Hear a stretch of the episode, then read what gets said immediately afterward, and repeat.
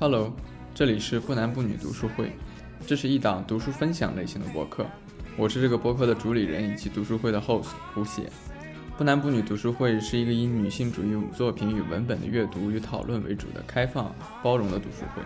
所有有趣、有价值的读书会的录音或是讨论会不定期上传到这个频道与大家分享。如果你感兴趣，可以在豆瓣有许多男生参加的女性主义读书会找到我们，并加入我们每周的读书与讨论。这期节目是读书会之前共读的导读巴特勒的第三章“生理性别”的第一部分录音。由于这一章的阅读与理解难度十分大，在与本周的领读主席舒颖沟通后，我负责了这一章的导读与梳理。于是这一期我的话可能会比较多。这一期主要讨论了巴特勒的生理性别构建论、循环、操演性以及女同性恋阳具等几个关键概念。所以，也如前两期一样，如果你的手边有这本书，一边翻看一边收听这期节目是最好不过的了。那么，希望你能喜欢这期节目。Let's put a name on each of your every single hash. Love is 嗯，那咱们开始了吗？对，可以了，就就交给你了。那行吧，我就挑着讲吧，因为也是觉得有些可能我自己就理解不了的，或者想跟大家一起来交流一下的。我先开始吧，就是第一个问题，就是因为我还没看那个《性别麻烦》那本书，就是想跟大家交流一下说，因为巴特勒他提出生理性别即是社会性别，然后如果我们同意身体不能脱离性别话语的存在，那我们就必须承认所有的身体都总是已经性别化了的。这并不意味着作为物质的身体不存在，而是说我们只能通过话语来把握身体的物质性。我总觉得这句话有点绕，就是大家怎么理解的啊？我同意他前一句话，他说生理性别即是社会性别，但是呃，他又后面的一句话说我们只能通过话语来把握身体的物质性。因为在我们的常识当中，我觉得身体的物质性这个东西应该是客观存在的，而语言话语这个东西是一个主观的存在。呃，我们需要通过主观的东西来把握一个客观的东西。在我个人感觉里面，我觉得这个逻辑上我有点不大理解。呃，不知道大家是怎么想的？先先说这么个这么个小问题吧。是在八十四页是吧？书里面对的八十四页最下面。大家有有有想说的吗？我觉得不然就光光我说了。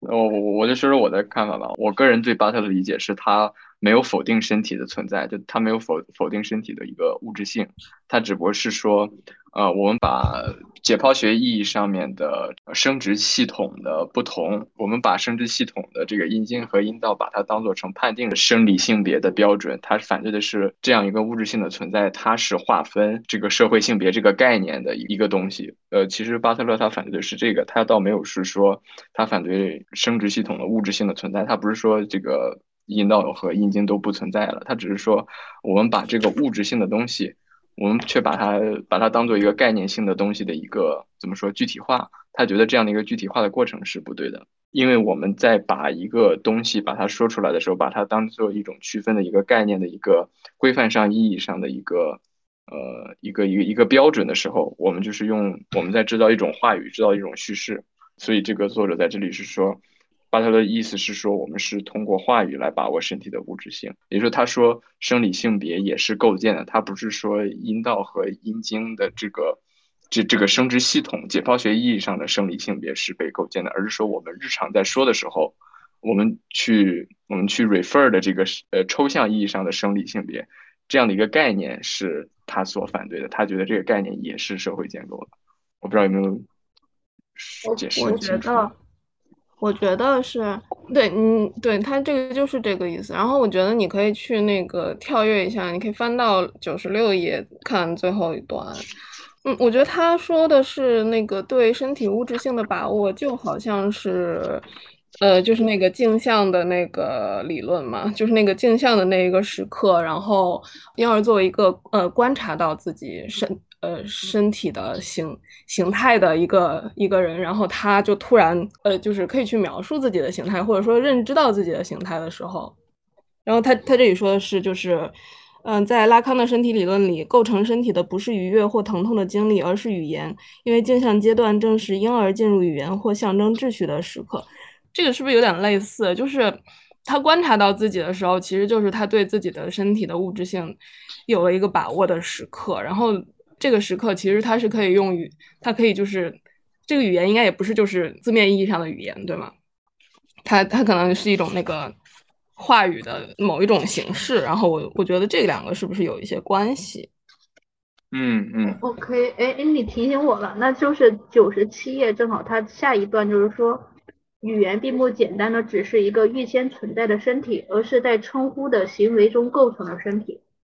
呃，然后巴特勒自己并没有特别提到超演性概念，但是他是他的意思是说，话语拥有能够知道他所命名的东西的权利。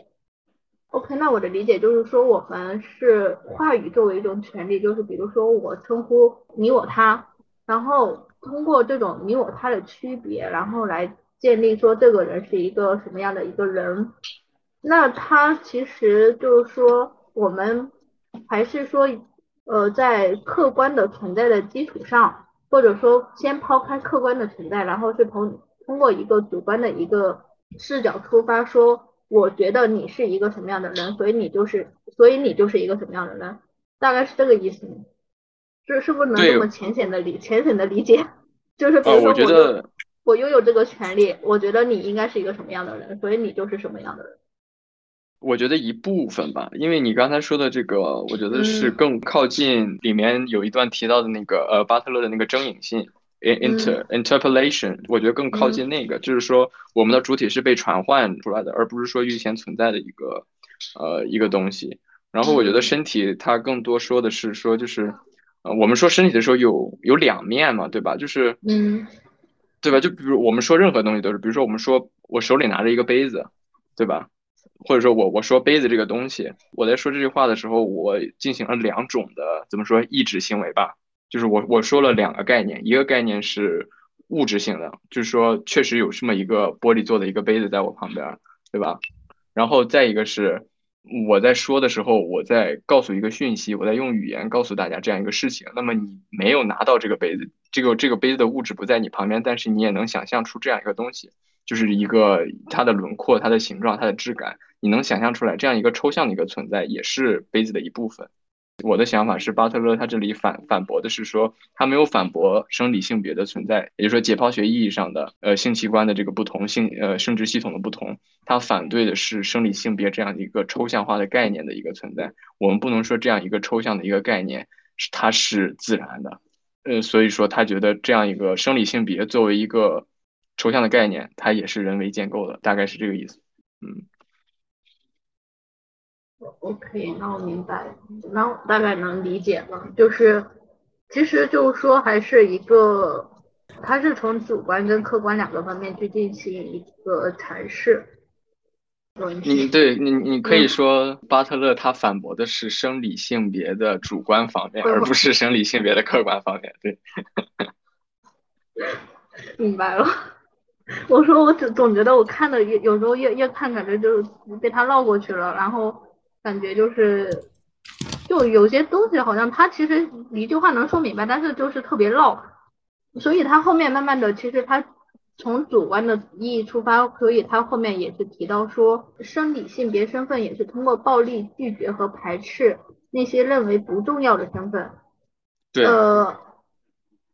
然后使他们无法进入异性恋矩阵，而异性恋矩阵则在维持自身的稳定性和连贯性中享有既得利益。它的维持必须以排斥他者身份为代价。我在想他这句话，比如说我们从主观上认为某些身份是某些东西是不重要的，所以会有对这种就是除我以外的东西会有产生那种排斥感，所以他是这个意思吗？嗯，怎么说呢？就是巴特勒他说的身体这个东西，或者我我挺同意他的。就是整个后现代理论，你要从后结构主义去看的话，身体的物质性是不重要的。就是说，我们能够感到疼痛，然后我们捏的时候会有反应，或者说会红肿之类的这种呃身体上物质性的存在，是在这个权力关系或者说在这个日常生活当中，呃不不重要的一个东西。因为我们在说一个人的存在的时候。我们总是抽象的去说的，对吧？我们不会说，我们不会说在手机上刷到一个事件，然后一个人怎么怎么的坏，我们就说他该死的时候，我们说的是这个人要站在我的面前，然后我要用手去掐住他的身体，然后让他的这个物理上的身体进行一个凋亡。我们不会这么说的，我们说的是表达很情绪的抽象的一个死亡。所以是说，进一步他又认为说，那么物理上的身体是基本上在话语在权力的运作当中是不重要的，因为。权力的运作是抽象的，它不是具体的。那么，它所对身体的一个规训，就更多是抽象意义上的，或者说概念上的这个身体。我们怎么去看待身体这样的一个概念，影响了我们实际的一个行动？这个行动就是物理的一个部分呢。所以，他这里所说的暴力的这个拒斥与排斥，也说的是抽象意义上的身体，就和福柯他所说的身体，我觉得是很很相似的。对。我我是觉得他这个理论应该是从福柯那里过来的，但是我不太理解的是，呃，他的说生理性别也是通过暴力拒绝和排斥，这个我是觉得是说客观上的是不是这种客客观上的暴力，比如说一个基于身体伤害啊或者这样的，这种是一个客观的，但是可能是可以理解的，但是。就跟真正无法，就是说，或者是可以改善的，但是真正无法改变，或者说不能植根除的，反而是那种就是主观意义上的那种对暴力。对对，因为怎么说呢，就是物理的暴力永远是最，就是针对身体的 physical 物质上的暴力，永远是最最没有效果和最弱的一种暴力。就比如说，怎么说一个人他有权利，他有权势，他是世界上最有权利的人。他不不是说他是世界上最壮的人，可以把所有人都揍扁，对吧？他可以不说一句话，用一个眼神就让一个人死掉，对吧？就让一个人怎么怎么样。韩炳哲他写一本书叫《What Is Power》，什么叫权力？他里边有句话我印象特别深，他就说最强的权力是最最安静的、最无声的。然后呢，只有这样的权力是最它的这个效力是最大的。所以说，针对于这种比如说意识形态的暴力，或者说巴特勒所说的那个。叫做他叫做那个异性恋矩阵的这样一种规训性的一种权利的话，呃，物理上的暴力对身体的暴力实际上是呃不不是很重要的，因为这样一种规训的潜力才是最重要的。因为就像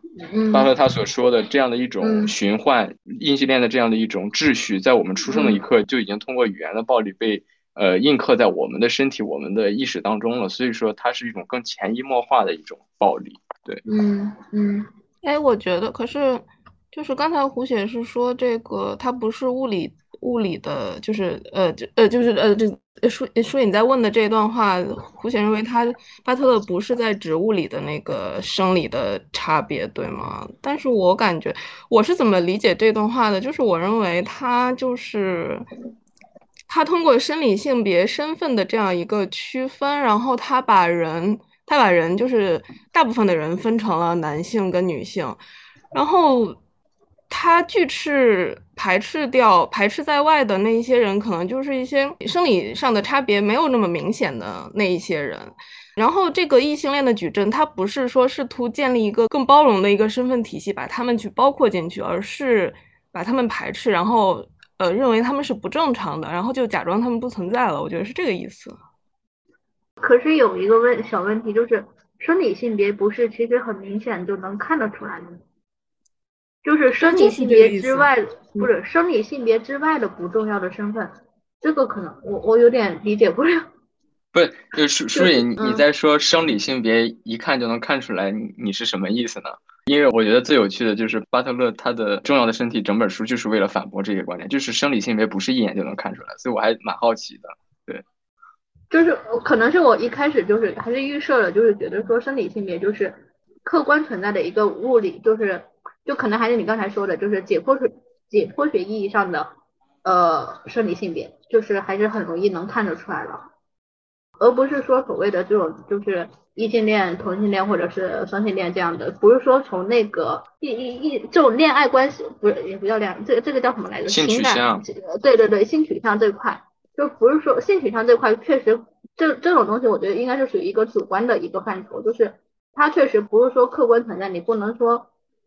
我能看一眼看出来你是你的性取向是怎么样的。这个是不可能的，所以我一直在纠结这个问题，就是说解剖学意义上的生理性别确实是应该是就很客观嘛，就是你一眼能判断。但是如果你的自身主体，你你自自己认同，比如说一个男性认同自己认同自己是女性，或者说一个女女性自己认同自己是男性，这个别人没办法一眼能看看得出来。呃，所以我一直在纠结这个，就是巴特勒他想要反驳的是说。解剖学意义上的一个外在的生理性别的基础上，他想要反驳的是那种主观意义上的对一个人的生理性别的一个判定吗？可能有点跑偏啊，就是因为我一直在看。跑偏跑偏，这个就是这个这这个这本书的嗯，对，这这个问题就是这一章，或者是对对对。那我问一下吧，就是说，比如说我问你，呃，生理性别有哪几种？呃。是从什么角度来看？就是说，如果是解剖学意义上的话，我认为目前为止只只是说有，呃，男性或女性，就是这两种吧，就是目前为止只有男男性和女性。从解剖学意义上来说的，但是如果说是从，呃，性取向或者说从一个社会关系里面来说，我觉得它肯定不，我不止这不仅仅是这两种。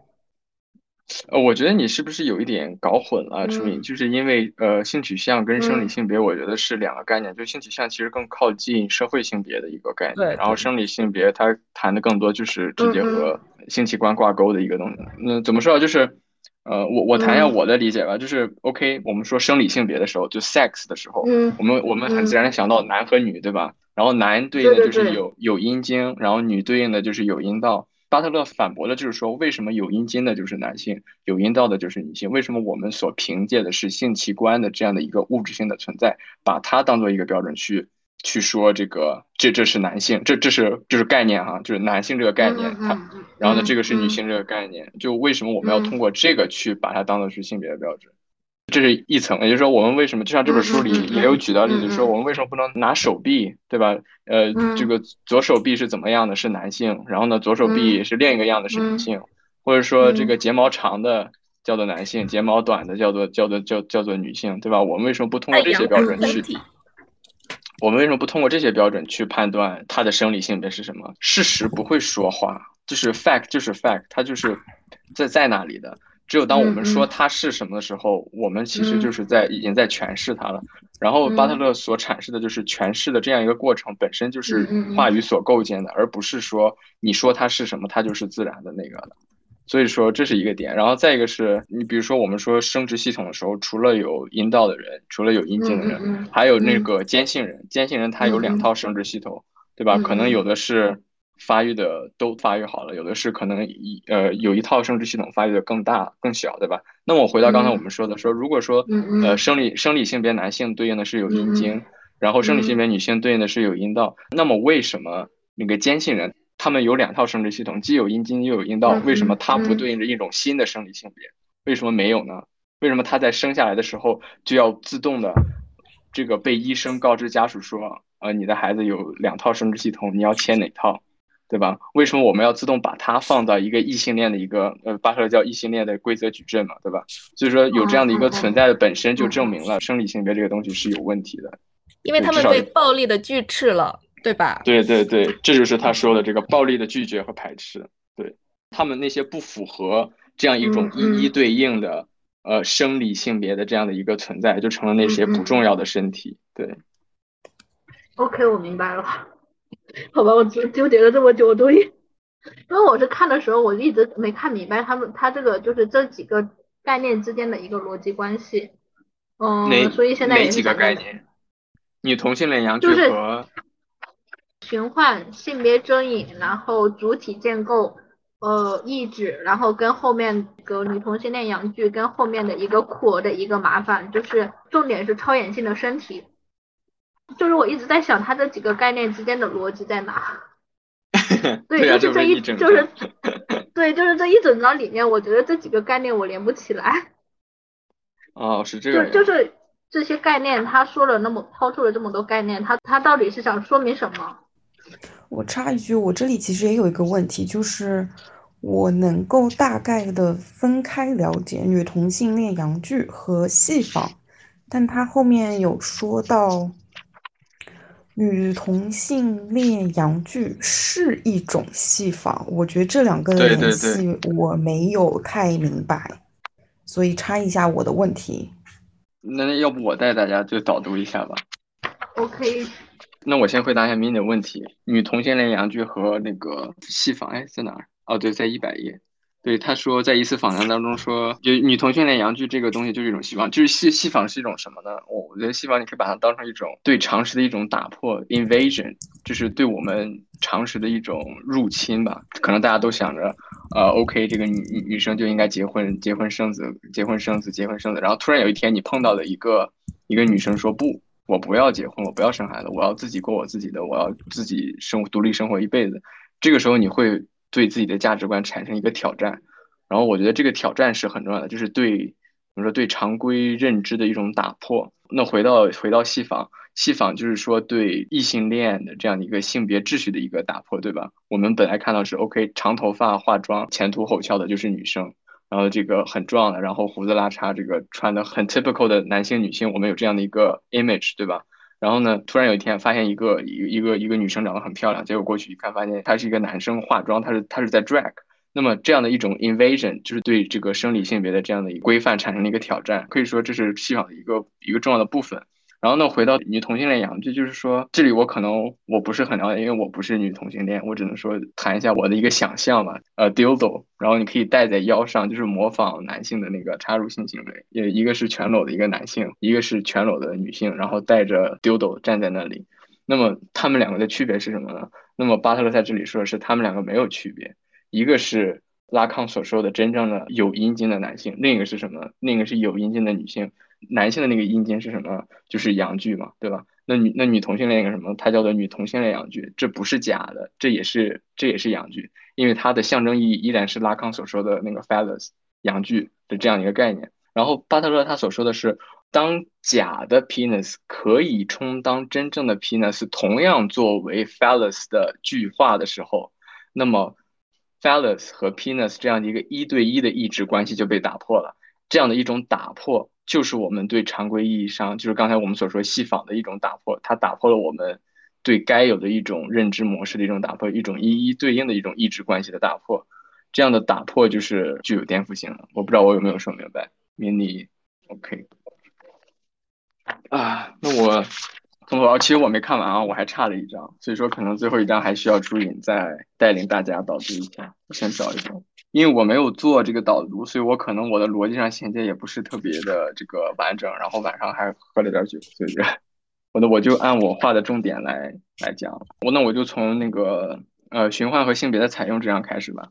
这一章我觉得最重要的就是出生的这样一个概念吧。出生这个事情本身就体现出来了生理性别是可质疑的，因为他在第八十八页说什么呢？说呃我们讨论划分就已经预设了生理性别不是自然给定的。这个是特别有趣的，就是说，当我们在一个小孩儿出生的时候，我们说他是个男孩，他是个女孩，我们需要去把它说出来的时候，这个本身就是我们去说一个东西的时候，我们是在，我们不仅仅是在陈述它，我们还是在定义它。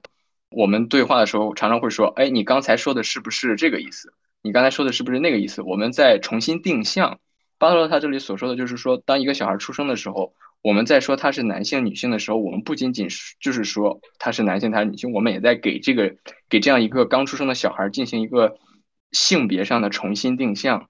那么这样一个重新定向，就是他所说的这个循环。当我们在讨论杯子的时候，然后一个人说：“哎，你刚才说的是不是那个杯子？”他在这个对话当中，他其实想想要重新定义嘛，对吧？你要先定义是什么。巴特勒所说的是，我们在说这个小孩有有阴茎，他是男性，然后呢有阴道，他是女性。当我们在说的时候，我们不仅仅在根据这样的一个二元的一个划分去说他是男性，他是女性，我们也加强了这样的一个呃二元的划分，这是一种双重的一种意思。这就是八十八页中间那段，他引用的说，这一循环奠定了基础，它会由各种权威在各种时候重述。这个重述就是，也就是说，呃，interpolation is also 呃 reiteration，就是循环本身也是对循环的一种重述。那么这个循环可能不仅仅是指的这一刻一个医生说一个小孩出生了，而说的是这样一个传统在这一刻被循环出来的，被重新引述出来了。最后说命名既是设置边界，又是一种规范的重复灌输，就是这个意思。当没有人去挑战这样一种一对一的关系的时候，就我们说杯子就是杯子，书就是书，然后呢，这个有有阴茎的就是男性，有有阴道的就是女性。当没有人挑战这样一种一对一的一种物质对概念的一种一对一的这样的一种链条的时候。我们在肯定这个链条，我们在叙述它的时候，就是在肯定它，即使我们不带有任何的这样的一种规范性的一个意志，相当于是对话语的一种肯定。我们在循环这样的一种东西。然后，呃，大家有什么问题吗？可以随时打的。哎，我觉得，我觉得这个很好玩，就是相比说 "It's a girl, It's a boy"，我觉得你可以，我觉得你可以想象一个中国传统的一个说法，就是一个小男孩生下来，然后可能他的奶奶会说这是个带把儿的，然后我觉得，我觉得这个带把儿真的非常搞笑，就是他比那个，他比男，他比男，这是一个男孩要更加的描述性。对对对，他比他这是一个男孩要更加描述性，但是他又他又带。但但虽然它是一个描述性的东西，但是它后面又带有那个呃，就是所有一切的这个男孩身上所带的未来的希望，我觉得这个很有意思。嗯，对，我觉得这一段也可以，还是比较好理解。但是我还在想，就是说，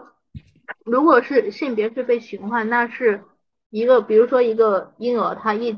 呃一开始出生，他就是说被认定为是女孩或者是男孩。在他的这个个人的成长过程当中，比如说他长到十五六岁，然后他突然自我意识觉醒之后，呃，他可能开始意识到说，我原来并不是一个女孩，或者说我原来认同身份，我其实应该是一个男孩。所以他在这个过程当中，就是不是开始出现了一个自我身份的一个怀疑，呃，出现了那个 philos 与 pinos 的一个混乱的状态，所以他需要去重新建构。比如说我是个女生，但是我可能心理认同更想成为一个男性，比如说像男性那样更有力量，或者说更有，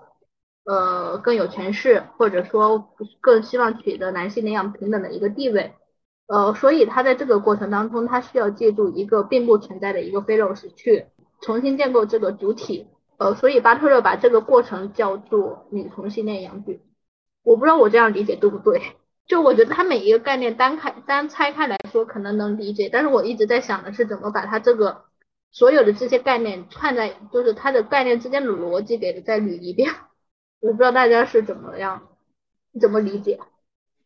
我觉得你的理解应该有点，我觉得应该或许是偏差了，或者说太太简单。我我觉得是有偏差，就。就比如说，我谈谈我对每个副标题的看法吧。OK，这个循环和性别的采用这一章是三页嘛，对吧？它大概谈了生理性别是怎么在一出生的时候，从一种构建的概念变成了被大家所当成了一种理所应当的自然的一种性别。这一章就是说，巴特勒想说的就是为什么生理性别是构建的？呃，因为是它是在我们出生的那一刻。它从了一种构建的行为被转换成了一种自然的存在，然后巴特勒这就是想要说出生这一刻的这样的一个背后的一个意志关系的一种重要性。然后下一章话语与意志，这里主要谈的就是刚才前面这一章出生、循环和重塑的这样一个概念背后的怎么说哲学框架。最后后面的哲学框架就是意志的这样能指和意志，作者在这里进行了一个简要的一个本体论上的一个梳理。然后呢，后一章构建论和缺憾主要谈的是，嗯，那个权利的这样一个关系。因为循环这样一个动词，我们不是已经预设了有一个主体存在嘛？就是说谁谁循环了谁嘛，对吧？那么有一个主语在这里面。那么这一章作者想谈的就是说，巴特勒所说的这个循环其实是没有主体的。那么就是这个主体是被构建的。然后这里他又回到了福柯的那样的一个理论嘛，就也能看到。然后呢，后来。然后下一章，弗洛伊德、拉康和女同性恋两句，这章我觉得是有一点单独出来，呃，拿出来讲的，主要是讲身体吧。我们的性别被循环的时候就已经被被模糊了，被这样的一种异性恋的话语知识给模糊了。然后这一章可能更多的是想区分说，这个模糊是怎么模糊的？然后这里就运用了那个拉康的那个想象的呃不呃拉康三界理论嘛，说想想象域想象域，然后呢还有话语，然后呢正是我们通过话语从想象界进入象征界，对，这是拉康的一个一个理论。然后下一章是操演性的身体，对，这一章就是接着上一章，就是进一步去谈那个。身体的操演性，因为刚才提到了说身体是怎么怎么在这样的一种拉康意义上的从想象界到象征界的被循环的这样一种模糊的过程当中，呃，操演的去反抗我们的挑战这个这个秩序。正性符号跟那个前面那张那个那个话语话对话语和意志特别像，它就是又梳理了一下背后的本体论，然后呢最后是种族之争，他这里单独拿出来也是因为巴特勒单独把种族。呃，他在谈这个性别的操演的时候，他也谈了种族的操演，但是种族的操演他没有特别的展开，所以作者这里也把它单独拿出来一张。然后最后一张库尔麻烦了我没 没没看完，所以这个不好说，就大概梳理一下我自己对每个小节的一个理解吧。啊，但我觉得就是当我们在说逻辑的时候，我觉得巴特勒也好，或者说所有的后现代理论家，他们的逻辑永远都不是线性逻辑。就是说，我们先谈这个，然后呢，这个我们自然要引出这个下一个，然后再谈到下一个，再谈到下一个，再谈到下一个。后结构主义理论家他们把这些逻辑都给打翻了，他们的逻辑更多是点对点的一种发散的逻辑，就谈到这个再谈到那个，我谈到的下一个可能用到回到我刚才之前的那个，就永远是有点像就精神网的那种逻辑的感觉。你不能说它没有逻辑，只不过这个逻辑不是线性的。我明白了，我依然是在用线性的一个逻辑再去看他这个书。对对对，我觉得不应该用线性啊。你说这本书哪里是不是提到了？就是说你不要用那种逻辑推演的方法来来理解这个书。前言前言，我记得是还是这这章我感觉哪里提到？然后我当时就哦自觉一下，然后就想说哦好了，你把那个之前的那个一环扣一环的推推推论的那种东西来放下。我突然觉得这个这个形式特别像那个什么降临里边的那个七支桶的那个语言语言哦对对对对对对对，有没有看过这样的那个？大家看过的话可以体会一下。OK，呃，继续在八十九页了。然后呢，这里就提到刚才说这个出生循环的这样的一个概念，说那么背后的这个巴特勒的那个呃理论框架是谁呢？是阿尔都塞的这个意识形态与国家。接下来这本书写的特别好，就是呃他说的循环的这样的一个概念。说循环是什么呢？是一个人在叫他嘛？他这里提到阿尔都塞说的是为什么？因为他承认这一召唤真的是在叫他。是他被召唤，而不是别人。这样这句话是什么意思？也就是说，我们的主体性在被在被召唤的时候是被确认的。就他后面也提到说，呃，比如说一个警察在街上喊你说喂你，然后呢你站住了，然后呢回头去看他，那么这个时候他确认了你的你的主体，你的主体被他确认了，被他被他所召唤了。你的主体不是不是说就是存在的，而是说被他召唤之后才存在的，因为你选择了这个转身的这样的一个概念。就后面中间那段所说，用这样一种称呼的方式，我寻唤了你，既是在字面意义上直呼你，也是在阿尔杜塞的意义上，将你设置为一个预先的一个主体的一个存在的一个地位。就是说，我在寻唤你的时候，我不仅仅是在字面意义上直呼你是什么，就是说我在这个描述性的在叫你。回到刚才出生的例子，就是我们不仅仅真的就是在说，他是一个具有男性生殖系统的小孩儿。我们不不仅仅是在说这个事情，我们还是在阿尔都塞的意义上，把这个小孩置于一个预先设定的一个一一个存在的一个位置。那么这个存在的一个位置，回到刚才的例子里说，我们已经把他当做了一个男孩儿，我们才去这么叫他，因为我们已经在脑海中把他设想成了一种男性的一种存在，我们才会去根据他有这样的一个男男性生殖性的有阴茎，我们才会去说他是一个男孩。就是说，当我们在在说。有阴茎的就是男性的时候，或者说一个医生在拿在拿出一个小孩来的时候，自然就说他是个男生。那么我们其实更多的是在怎么说，在说看这个小孩符不符合我们所常规认知当中阴茎就是男性这样的一个标准。我们是根据这个标准在判断他，而不是通过他然后来去回到我们的标准，然后呢说他是个什么样的人。那么这样的一个过程就很有意思了。我如果如果就像我们所说的生理性别是自然存在的，它是先天的。那他那我们为什么还需要把这样一个小孩的一个存在回到我们所常规所设想的呃生理性别一个概念，就是相当于有这样一个表在第一行这个阴茎，然后破折号男性，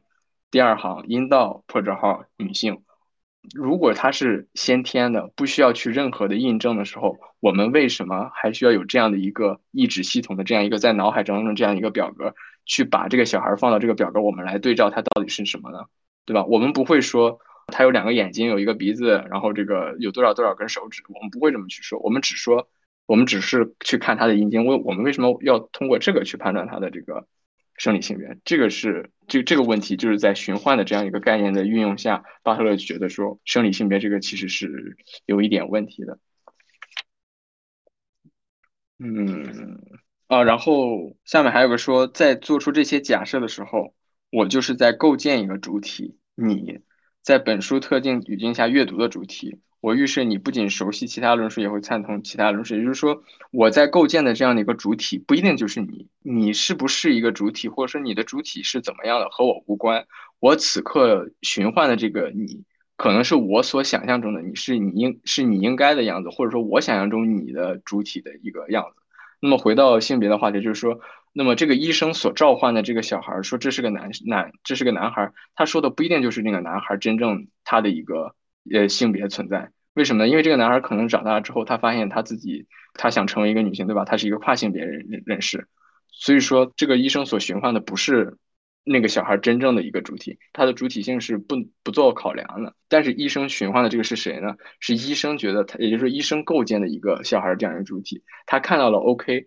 这个小孩有有阴茎，那么根据我的一个一个认识，他说 OK，那我寻唤的就是这样的一个一个异性恋秩序下的一个主体。这就有点像什么？有点像我们网络上吧，就大家不同的账号、不同的平台，有着不同的身份。嗯，每一个身份你可以把它当成一种不同的主体，对吧？我们在领领英上的这个主页所展示出来的这样的一个一个身份，和我们在豆瓣主页上所展示出来的身份肯定是不一样，对吧？我们可能在领领英上想说啊，自己是这个很强，大家都是这个大牛，然后呢，这个很很风光，然后在可能在别的。平台上你会展现出自己的不同的一面。那么其实你可我们可以说，在这个过程当中，我们自己在循环我们不同的一个主题，我们在构建一个不同的一个主题。然后下一页，呃，下一页提到了那个主体和呃循环的那样一个主体的一个概念嘛。九十页第一段嘛，说因为我们看到好像说循环是需要有主体的嘛，这也是为什么下呃下一个小节谈的是话语移植的一个问题。对，爵士页中间有一段话，在巴特勒创造的语法当中，一个女孩不是身为女孩，而是在其出生的时候或者出生前就基于她是拥有阴茎还是阴道被女孩了。这就是刚才我说的，说这个小孩他真正的主体性，他他是一个什么样的存在？他到底是同性恋、异性恋还是双性恋还是跨性别恋的？这个这个东西从永远永远都不重要，因为他不会说话，他不会说自己的性别是什么。所以我们我我们在做 B 超的时候，我们在出生的时候，我们就给他 assign 了一个，我们就给他分配了一个性别。这个分配不是他自己想要的呀，对吧？他是谁呢？他是医生，他是家长，他是他是这些人根据我们社会的一个性别的一个异性恋的话语秩序，我们所给他分配的这样一个性别。所以这为什么说这个女孩不是生为女孩，而是被女孩了？其实就有点呃 double y 的意思，就是。呃，成为女人了，就大概是这个样。但巴特勒更进一步说，她是被女性了，就是你甚至不是不需要去成为她，你在出生之前就已经被这个样了。那如果如果她出生了以后就脱离了人类社会的话，那她那她的主体性就会一直是模糊的吗？这个我觉得是挺有趣的一个思想实验的，就是说，如果我们完全把异性恋话语继续把它脱离掉的时候，会是什么样的一个结果？我觉得也不也不都是这种性别的东西，也可能一个一个人的很多别的社会性的方面，或者说生理性的方面。然后，哎，不过我觉得总觉得这种事情应该之前已经有过观察吧，什么狼孩子啊什么的。对啊，对啊，我也想到这个词，狼孩，他的自我的一个认知，或者说他被动物化。对呀，但是其实巴特尔他说。就是刚刚说到九十一页的最后那段话的最后一句话，他说，呃，被感知的身体，就是说身体部位的现象学，就他的逻出发点就是说，他我们他是想要说明我们人的身体是可以被感知的，然后通过循环使个主体感知到自己的身体，通过主体跟主体之间的一个沟通，比如说人跟人之间的一个交流，然后。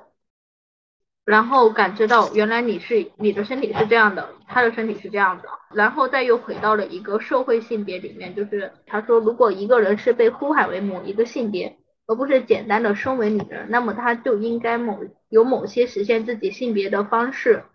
可以削弱异性恋霸权。就是我一直在想，他这个就是怎么说，就是巴特勒他的出发点，他是一直是在。呃，主观跟客观，然后一个主体跟主体跟客体之间在在在斗争吗？他是想他的出发点是这个吗？一一直在想他的一个逻辑出发点，他的一个逻辑起点跟一个终点在哪？我觉得你你说的这个，你说的这个是对他的呃是一种世俗化的一种借用，特别简化，对，是一种世俗化的借用，就是相当相当于说。你的问的问题有点相当于这个，就是巴特勒的呃性别理论如何指导我们的女权实践？他因为他的好多东西都概念都太抽象了嘛，我觉得就是可能我我的思路一直都在往这个方向上走，可能有点走偏了。我觉得有一个很，我觉得我我我还挺喜欢读这个书的，虽然说我每每周都最后那个最后一个小时才开始读，然后因为这个东西它你并不是说就是可能呃在改变社会或者改变世界的层面会怎么样，我觉得它会改变你的观念，然后我觉得改变自己的观念其实是很重要的一个事情，比如说有一个可能不太恰当的例子，就是我们刚才在讲坚信人。那个，我们读上一本书的时候，因为是关于那个生理科学的一些东西，然后我们我就看了那个他就是巴特勒写的关于坚信人的那个，就那个事例嘛，那个人的事例，然后我就自己在，哎，我就自己在检讨说，就是如果我听到这样一个事例，就是他长的男性的生殖器又长的女性的生殖器，然后他被悲惨的切割切呃选择了某一个性别，然后他终身痛苦的话，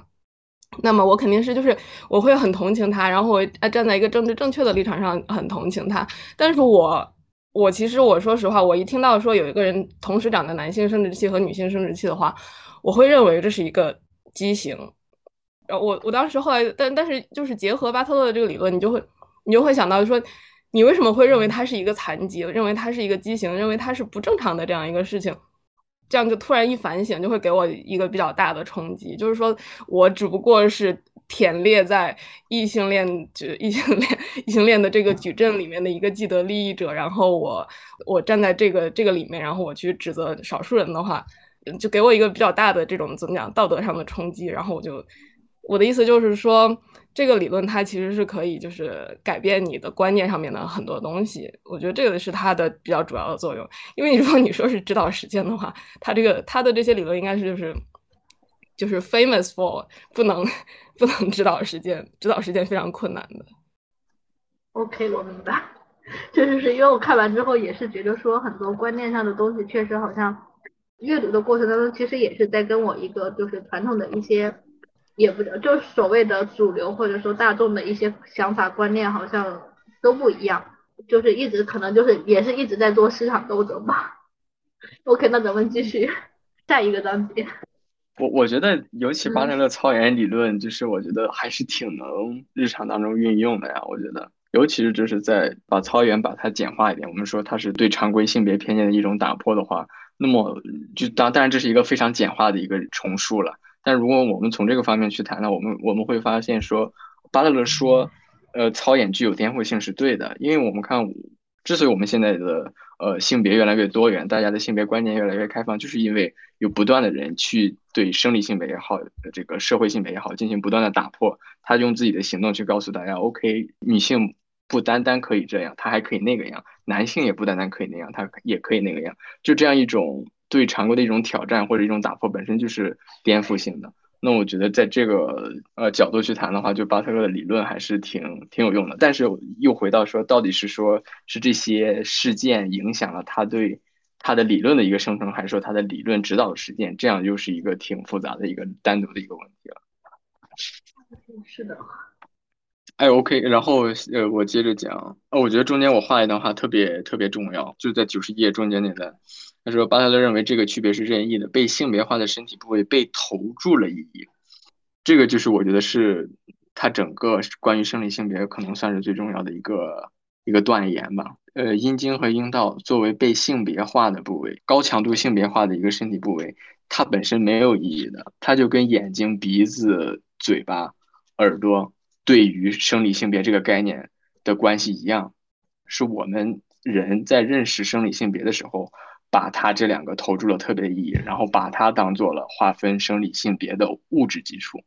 他做了这样的一个意义的一个一一个区隔，其实就相当于就是颠覆了生理性别和解剖学意义上生殖系统作为生理性别的物质性存在的呃联系。坚持认为物质只在话语之内有位置，而话语总是构成的，总是循环的，总是操演的。就是我刚才说的说，呃，事实不会说话，我们总是依赖于话语，依赖于文字，依赖于语言去把这个事实说出来，告诉大家。它才成了一个认同公公共大家大家认同的一个事实，所以说说的这个过程是特别重要的。它把物质性不会说话的东西转化成了可以认知的共识。共识是什么？共识是抽象的，共识是概念性的。我们把一个物质性的不会说话的一个石头，我们把它。和别人交流的时候，用意志系统把它转化成了一种抽象概念上存在的一种大家都可以知道我在谈什么的这样的一个石头的概念的时候，这个概念本身就不是自然的。我们可以说石头的存在是自然的，但我们不能是说我们在说石头的时候，我们说的是自然的石头。我们可能这个石头，我们可以说，比如说它是指代某个人的坏话，对吧？它可以是嗯一套单独的语言系统。所以是说，物质只在话语之内有效。因为没有人去说这个石头的时候，它的存在就，呃，对人来讲就没有任何意义嘛。所以说，它的意义总是跟话语有关的，总是被循环出来的，总是被操演的。接着下一章下一小节，呃，话语与意志，这个是因为九十页上面，呃，九十页这一页有提到，就是说循环和主体的一个关系嘛。作者提出来一个那个质疑，就是说。操呃循环这个词，它是一个那个涉及主语主体的一个动词嘛？有人要循环，那么他这里就进一步解释了一下，说为什么循环是没有主体的。第一句就说嘛，说在性别完完之后，就上一章大家也都了解了，性别是一个效应，而非是一个原因，是一个重复的效应。这个效应其实就就是福柯意义上的权利，权利是一种效应。呃，因为福柯说，power 是我们 deployed，是我们被操作的。Deploy 被操作的，而不是我们 use we use power，我们不是去使用权力，而是权力被我们所所操作。那么这样这样一个动词的一个转变是完全不同的一个意思。被操作就意味着是说权力是先于我们存在的，我们只不过正好在这个关系系统当中的这个位置，恰恰好好此时此刻我们在这个位置，然后地下有个叫做权力的东西，我们把它捡起来，让我们把它去运用了，而不是说我们在此刻。我们站在这个位置，所以我有了，我能够有能力去产生出权利这样一个东西，这是完全不同的一个出发点。嗯，然后九十二页编注原文八十一页那块有一句话，呃，身体在语言中被抑制，在语言之外没有一个物质的原本的位置。这个其实就是德里达说的语言之外没有他物，呃，nothing outside of text，就是文本之外无他物。就是刚才我说石头这个例子，石头这个概念，它之所以是。概念就是因为我们在说的时候，它被我们说了，所以它是谁才它才是一个概念。当没有人说话的时候，那就什么都没有发生，对吧？它的这个概念也就不复存在，大概是这样意思。就是说，我们在呃石头作为概念，它是被在话语当中被征引之后，被我们说出来之后，它才有了，它在意志系统当中开始运转，大概是这个意思。呃，然后最后一段，巴特勒在《身体之中》在《身体之中》的导言中说，身体是一个物质化的过程，随着时间越来越稳定，产生了边界固着表面效应，我们称其为物质。这个又回到福柯的理论。福柯说，警察、政府这些权力机构，他们不是权力的行使者，而是权力的一个制度化结晶。呃，crystallization of power，因为权力是话语性的嘛，话语性并被不断的重复，被不断的征引。然后呢，就相当于鲁迅说，嗯，原来没有路，走走的人多了便是路。权力的制度的机构就是这样的一种被大家踏出来的路，就大概是这个意思。那么巴特勒在这里相当于他沿用了福克的概念，说什么？说身体不是预先存在的，身体是是这样一个概念，这样的一个秩序被征引多了，也就便有了身体这样的一个一一个存在。因为说就 body 它不等于 being，body 我们有身体不代表我们就存在。就身体和存在是可以分开谈的，就像笛卡尔谈说“我思故我在”一样。所以说，存在和身体不一定是必然的一个关系。所以这里巴特勒在谈身体的时候，他不只是就是说哦，身体就是一个物质性的存在。嗯，大家有想说的吗？可以继续。对，然后呢，建构论的缺憾这里又重复了，就我刚才也提到了福柯的两个点，一个是在八九十三页最下面，巴特勒采用的是福柯式的权利概念嘛，认为权利是无穷的、多元的，然后分散的。分散就是说，就我刚才说的说，呃，福柯福柯他自己说的权利是被 deployed 被操作的，而不是不是不是 used 的。然后九十四页，对，九十四页这个中间这一段，呃，比较靠前。被重述的行为没有事先存在语法上的主语，因此它是随着时间不断凝结的一系列行为，制造了一个看似稳定有权利的主题。这个这个凝结就是我刚才说的 crystallization of power。其实，所以其实你看，就他的福柯的理论跟巴特勒理论其实是很大部分能对照的，对。对对。然后，然后就是弗洛伊德、拉康女同性恋，就这个刚才讲了。哎，我还是不知道女同性恋阳具它这个东西为什么会被引用呢？就是它被引，它最原初被引用的时候是 要说明什么呢？我想一想。我想一想，他真的是指 dildo 吗？因为他一百页说他说不是 dildo 啊。对，他不是，他不是这样一个存在。我我我，这是我我把它怎么说具象化了之后，大概是这个样。但拉康这个理论我也没有，我也没有特别的。所以是拉康最先提出来的这个是吧？对，是拉康提出来的。拉康提出来的 phallus 这个概念，就是阳具这个概念，phallus 这个概念。但是呃，拉康说的是 phallus 是一个主能指。呃，那有得解释主能。我先说一下拉康的三界吧，在九十五。反正就是有有那个啥的能指呗。拉康说有想象界、象征界和真实界，对吧？你可以把它相当于一个一个三角形，这我我们生活当中不断的去接触这三个领域里面来回的这个转换，相当于是这个样。然后象征界其实 the symbolic 其实就是你可以把它当成符号意志系统，就是巴特所说的语言，语言是很重要的。然后呢，the real 就是我们刚才说石头的这个真实的一个存在。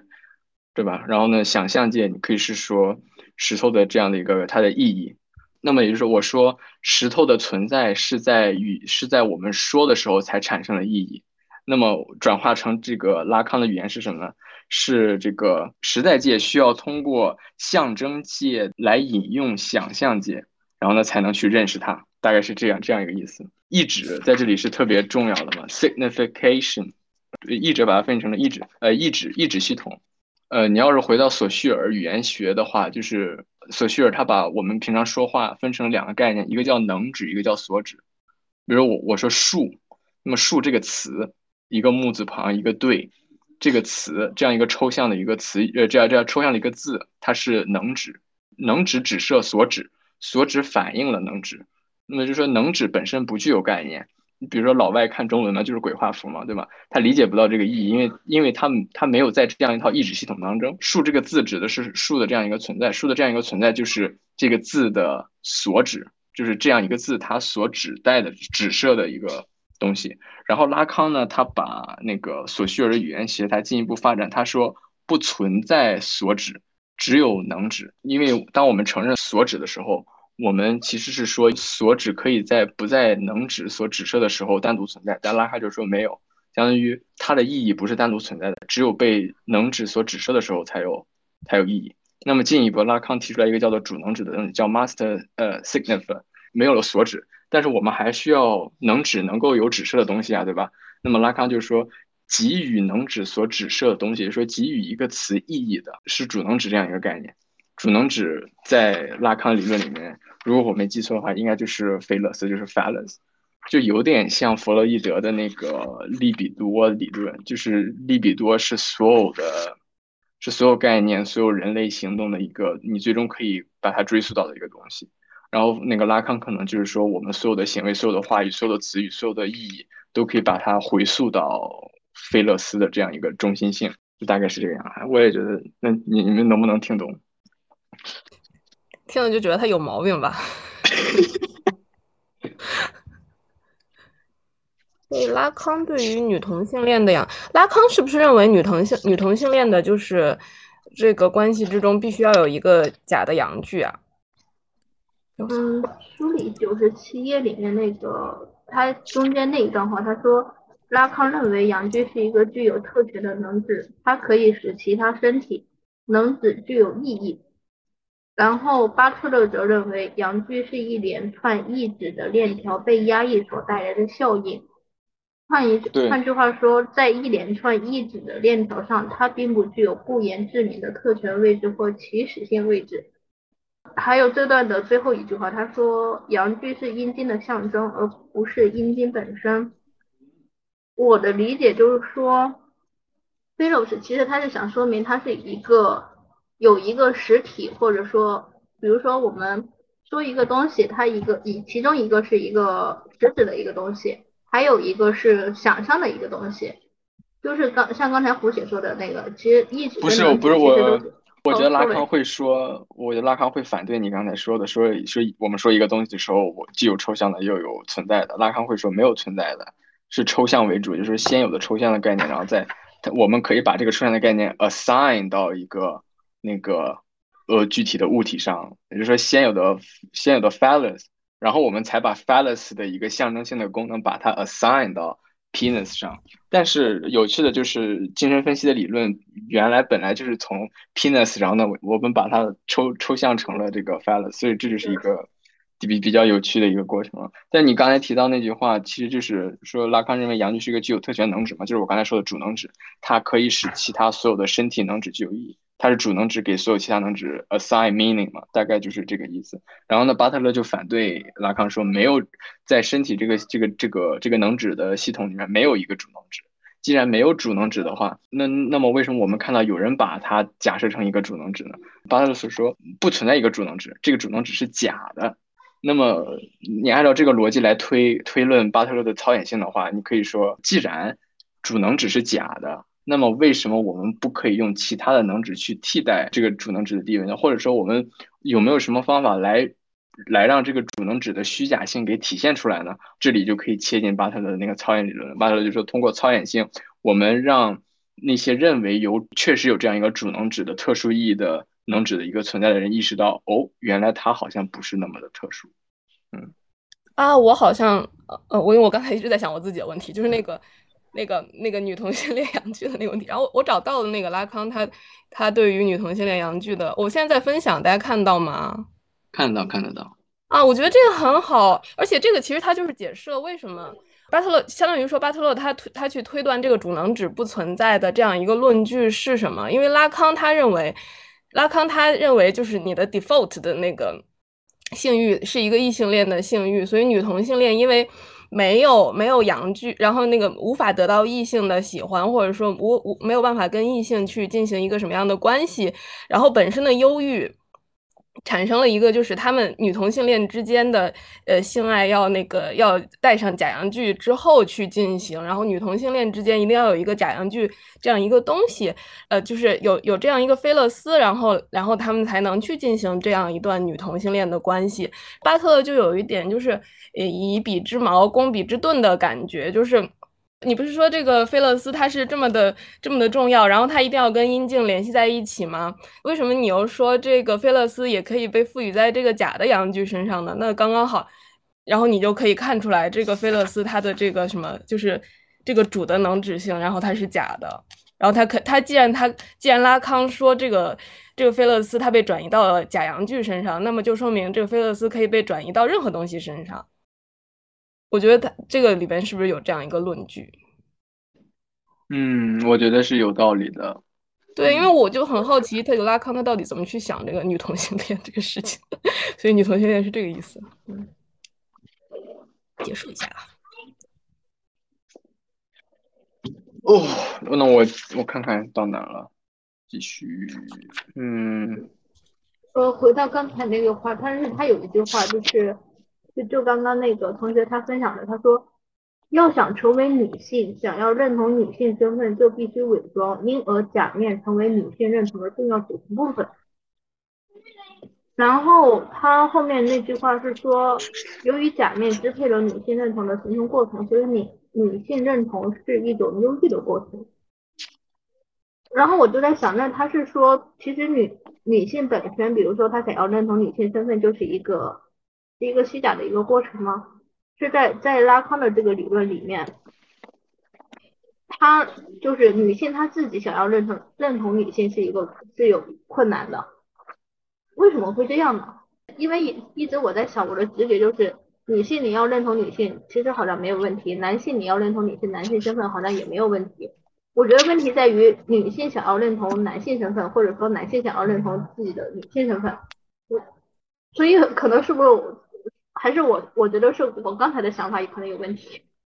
我觉得你你你你出发点，你你出发的就是从两个不同的主体去谈的，就是说女性作为一个主体认识男性的主体，然后男性作为一个男性的主体去认识女性的主体。拉康可能会说这两个主体是，你你你你做这两个主体的区分是是有问题的。主主体在在拉康所谈的男性女性的存在是是不是很有关系的，或者说呃是没有没没没有意义的，因为因为。整个精神分析学就说是有无意识的嘛，主体是无意识的。既然说主体具有无意识的部分，那么我们怎么能说它是有主体性的呢？所以说，整个精神分析学，我觉得你很少能看到主体性变体，就是你很很少会会看到有有精神分析学家谈到主体性这个概念，因为主体性在无意识当中已经被消解掉了。所以说，在谈精神分析理论的时候，谈主体，我觉得是就他们会觉得是没有多大意义的。然后拉康第十一章。叫第十一章有个小标题，我觉得还挺有趣的，叫做“女人女人不存在”。我觉得可能会不会拉康是这样一个概念，他觉得女女性是不存在的，女性只是支持菲勒斯所存在而必须存在的一个负面性的一个概念。嗯，这是我自己的瞎想的一个瞎想的。嗯，那那那这跟我之前阅读那个弗洛伊德的想法好像完全不一样。因为因因为我是吗？我我我我也没读过弗洛伊德，不好说，我是随便瞎说的。没有，因为之前跟就我我看过看过弗洛伊德，然后看过一点拉康跟那个福柯，然后我就感觉就在我的意识里面里面，他们其实都有预设主体的，就是说弗洛伊德他也说，比如说利比多驱动嘛，他是他更多的认识的是男性吧，男性在利利比多的驱动下，他会会出现弑父弑母这样，他是。它的主体其实都是一个很简单的一个，它的它是一个男性主体，所以它会有呃弑母情节。然后女性她是，她是一个女性主体，她只是说她在认同她想要成为男性的过程当中，她会出现呃恋父情节，是这样的。弗洛伊德的，我觉得他的主体好像比较明确。然后拉康，我记得我最早读的时候，我记得他好像也是说，就是呃大概意思应该也是说你，因为你是一个能指，就是他的。呃，想象界、时代界，它只是说，是相对于个体、相对于主体，我这个人来说，我要去命名另外的一个事物，比如说我要去命名一个客观物体，比如说命名这棵树，它是一个树，然后我们只是说用树这个名称来去指代它，然后这是一个层面，然后另外一个层面是，你可以把它叫做树，你也可以把它叫做去，呃，你也可以把它任用用任任何的语言去描述它。最后一个层面就是说，它这个树也可以成为一个象征性的一个东西。它不仅仅是一个植物，它也可能是一个，比如说一个艺术品，或者说一个其他的一个。我我当时一开始是这么这么理解的，所以我就一直觉得主体应该是一个很明确的一个东西，就是就是我或者说你或者他。但是好像现在一看这个巴特勒，我感觉他好像说这这这里面主体完全就找不到主体的，或者说那个主体怎么好像感觉自己他主体他自己的一个定位好像也不存在了。我我觉得是，我觉得是用词的一个问题吧，就是我，但我我没有否认主体的存在，我更多否认的是我刚才说的是主体性这个东西，就是就拉康他谈的更多是一个无意识的主体嘛，对吧？它是无意识的一个主体，它是一个能指主体，它是一个言说主体，它是叫什么？呃，对，欲望主体，对吧？所以说它它它不是一个主体性的。一个主体，就像刚才说的，我们是在这个利比多的驱动下去干某件事情的，也就是我们是被驱动的呀，我们不是作为一个有主体性的个体去选择去干这个什么事情的。这是这是我刚才说为什么我觉得，呃，整个所有的精神分析的理论它是反主体这样一个概念的，它把主体解构成了一种没有主体性的主体。那我觉得这个时候谈主体就是不是很有意思。你可以把它叫做主体，但是主要还是没有主体性吧，大概是这个意思。嗯。OK，你这么一说，我好像有一点点明白了。那咱们继续。呃，讲到哪这呀？就就应该是九十九吧，九十九一百。九十九还是还是就是那个问题，就是你女同性恋阳具那个问题。啊，对，回到女同性恋阳具问题，这个我也其实不是特别理解，我觉得可能还需要再翻一翻拉康之类的。但我觉得他提到一个很有趣的形态学想象这个东西，还蛮有趣的，就是说。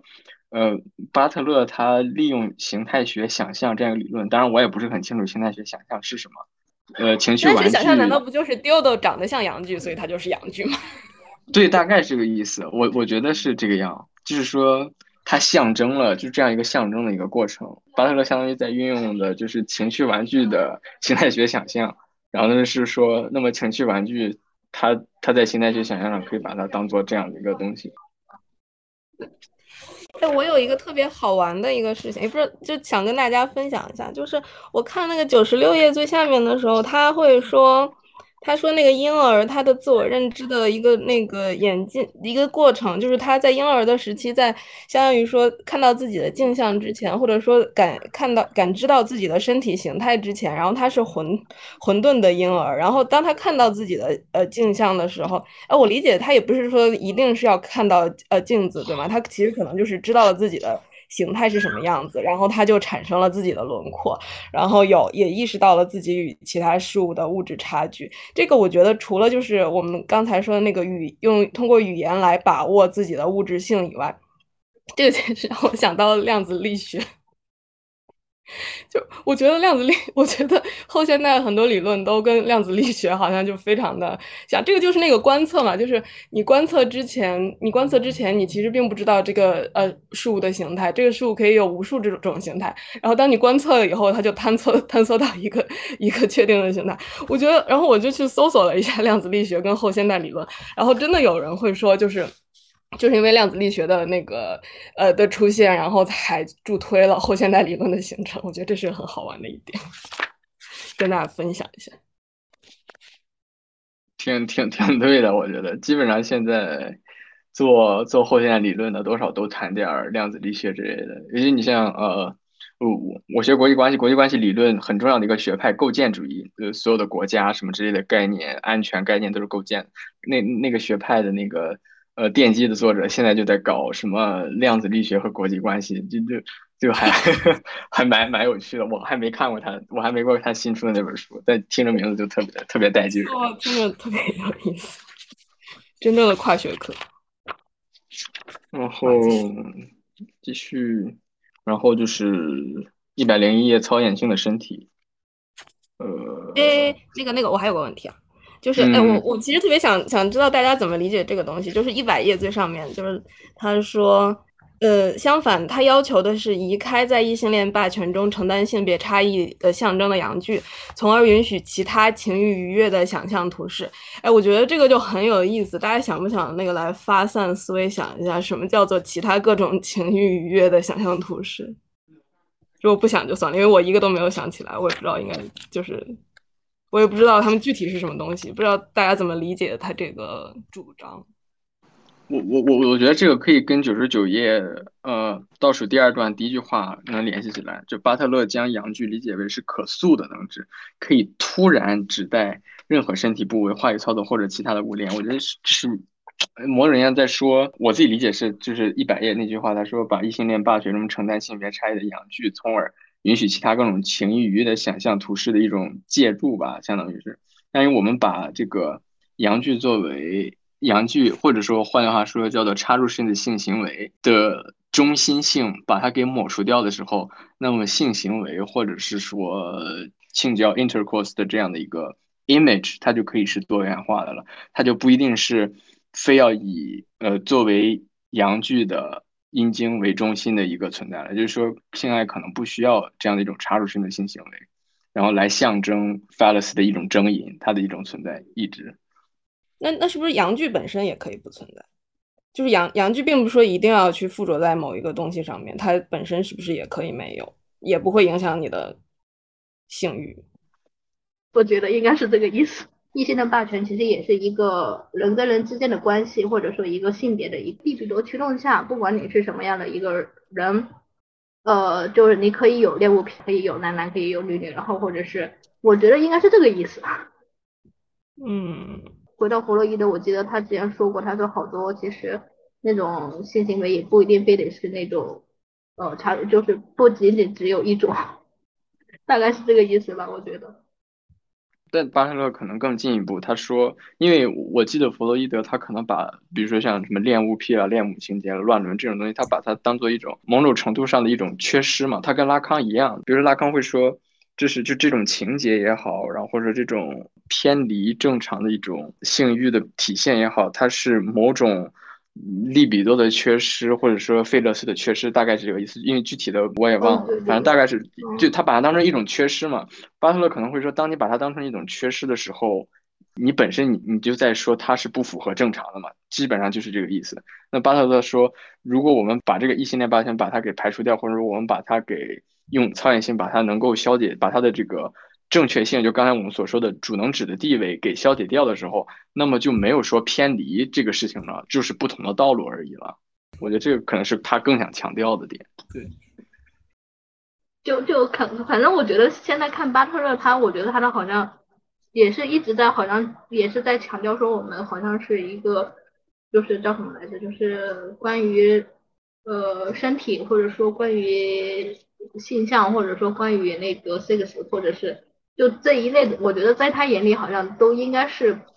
不不需要被受限的，就是不需要被定义，应该好像就是说应该是一个非常 open 的一个状态。我觉得不是不需要被定义，而是。嗯，我们已经被定义了。那我们通过反抗这个被定义，可以达到一个被无定义的一个状态，但也是被定义的，因为我们始终是在话语的这个权话语的操作下的一个主体，大概是。